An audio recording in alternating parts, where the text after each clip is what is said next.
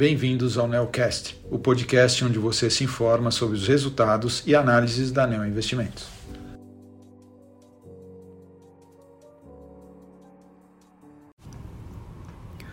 Olá, meu nome é Mário Schausch, sou gestor do Fundo Neo Multistratégia 30 e estou aqui para comentar com vocês o desempenho do fundo no mês de setembro. O fundo teve uma rentabilidade de 0,56% contra um CDI de 1,07%.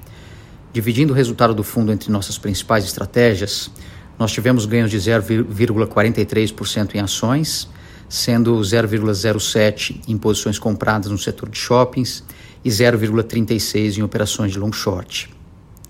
Na nossa estratégia internacional, nós perdemos 0,38%, principalmente em operações em moedas compradas na moeda do Japão e vendidas na moeda do México. Na estratégia de juros local, nós perdemos 0,60%, com resultado vindo principalmente de operação vendida e inclinação na parte intermediária da curva brasileira.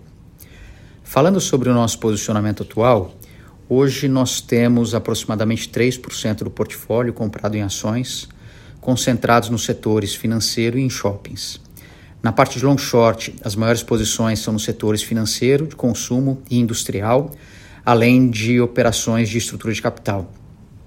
Na estratégia de juros no Brasil, as maiores posições são de venda de inclinação de curva entre os vencimentos 4 e 5 anos e compra de inclinação entre os vencimentos 5 e 10 anos.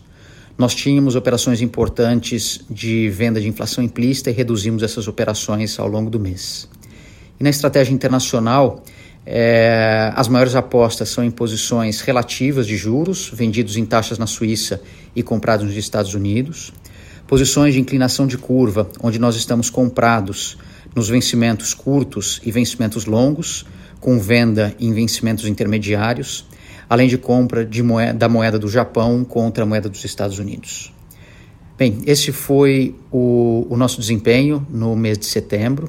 É, peço favor que, se tem alguma dúvida tenha ficado, é, entrar em contato com a área de relacionamento com investidores da ANEL. Muito obrigado.